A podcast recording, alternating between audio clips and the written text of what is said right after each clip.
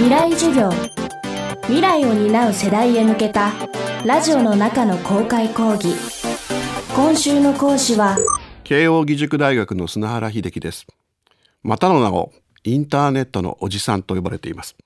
未来授業今週のテーマは The インターネットです。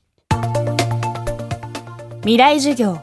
今週の講師は慶應義塾大学大学院の砂原秀樹教授サイバーセキュリティ研究センターの所長で日本におけるインターネットの基盤を作った一人です。違う大学にいる仲間にいちいちデータを届けることが面倒になって瞬時にデータを送るために開発したという日本のインターネットでしたが瞬く間に地球を覆う網となって一つになりジ・インターネットという仕組みになったと砂原教授は言います。やがて90年代に入ると砂原教授たちの新たな挑戦が始まりました。カーナビスマホカメラ温度計湿度計速度計単体でしか使われていないこうしたセンサーを無線ネットワークにつないだら最初に思いついたのは車でした。動機は研究費で自動車を買いたかった。しかし当時ゲリラ豪雨が問題視され始め砂原教授たちは思わぬ副産物を派生させることになります。未来授業2時間目。テーマはセンサネットワークの誕生とビッグデータ。インターネットを自動車につなぐってどうしたらいいかなって考えたんですよ。無線でつなぐ方法はどうすればいいかとか自動車の中の情報をうまく使えないかなってこう思うわけですよ。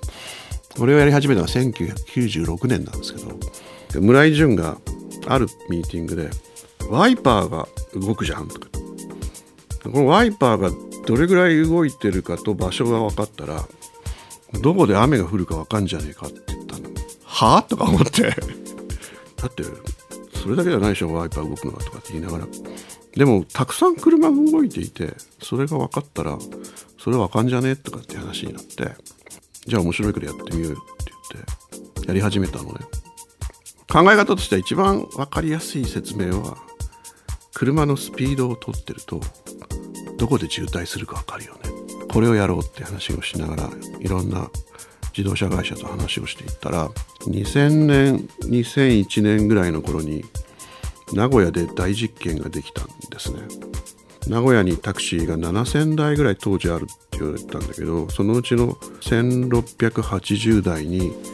インターネットをつなぐでスピードを集めて正確に言うといつ止まっていつ動いたかっていうデータを取るんですけどそれと渋滞情報が取れますって。それこそ名古屋の市街地でやっぱり太い道はスムースに流れるし裏道はちょっと混んでるとかね。なんかそういうのが時間帯によって全部わかるようになってきて。それを3ヶ月間ぐらいずっと取ったんですよ。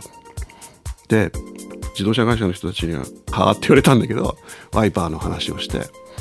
そしたら本当に綺麗にこう見えるんですよ。ちゃんとね雲がね西から東にこうずっと流れていく様子が綺麗に見える。この話を記者発表をしたんですね。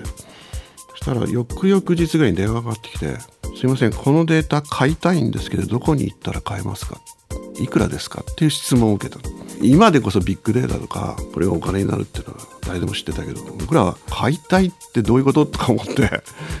当然売ることはできないのですいませんちょっとお話を聞かせてくださいって言ってお呼びしたんですけど。でなんでこの情報にこんなに価値があるんですかって言ったらこの情報は人類がかつて取ったことがない情報ですって言われたんですよ。こんなに細かく実際にどこで雨が降ってるのかという情報を取ったことはないわけですよね。この情報にいかに価値があるかっていうのを考えてくださいって言われた世の中の状況がデジタルデータになるっていう過程を見るとすごく面白いなと思い始めたのが最初なんですよね。90年代初頭ジ・インターネットは仮想世界として現実の世界とセパレートされている傾向がありました。これに違和感を持っていた砂原教授は雨の状況や渋滞情報など世の中の状況をデジタルデータにすることで現実の世界とジ・インターネットを次々にドッキングさせていきます。その一つが気象観測用の湿度温度計百葉箱でした。誰もが活用できるセンサネットワーキングライブ E プロジェクトのスタートです。百葉箱みたいなものを日本全国にもっといっぱい置けないのかねって話をしだしたのが、まあ、僕らのでいうライブ E というプロジェクトなんですけど結構面白くてね天気予報を信じて翌日雨が降ると思って運動会を中止にした小学校と情報をだっと見てん？広島がここで雨が上がってるとすると明日は晴れるぞと思って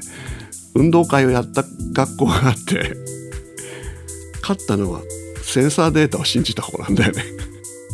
なんかだんだん天候っていう地球の状態が写像されていくみたいな話になってあこれ面白いなとかあれ面白いなとこういうのになってたんですよ。僕ら生活してる社会とこのこっち側のインターネットを作ってデジタルの社会。これが最初は少しだけ一部だけがセンサーで測れてたわけですよね。だからもやっとしたもやっとした状態がこっち側に作れてたんやけどもう今やほぼ完全な状態のこのものがこっち側に残りだした。でデジタル情報のいいところでもあり悪いところでもあるけど一回出来上がったら忘れないんだよね。未来授業。今週の講師は慶應義塾大学大学院の砂原秀樹教授。テーマはセンサネットワークの誕生とビッグデータでした。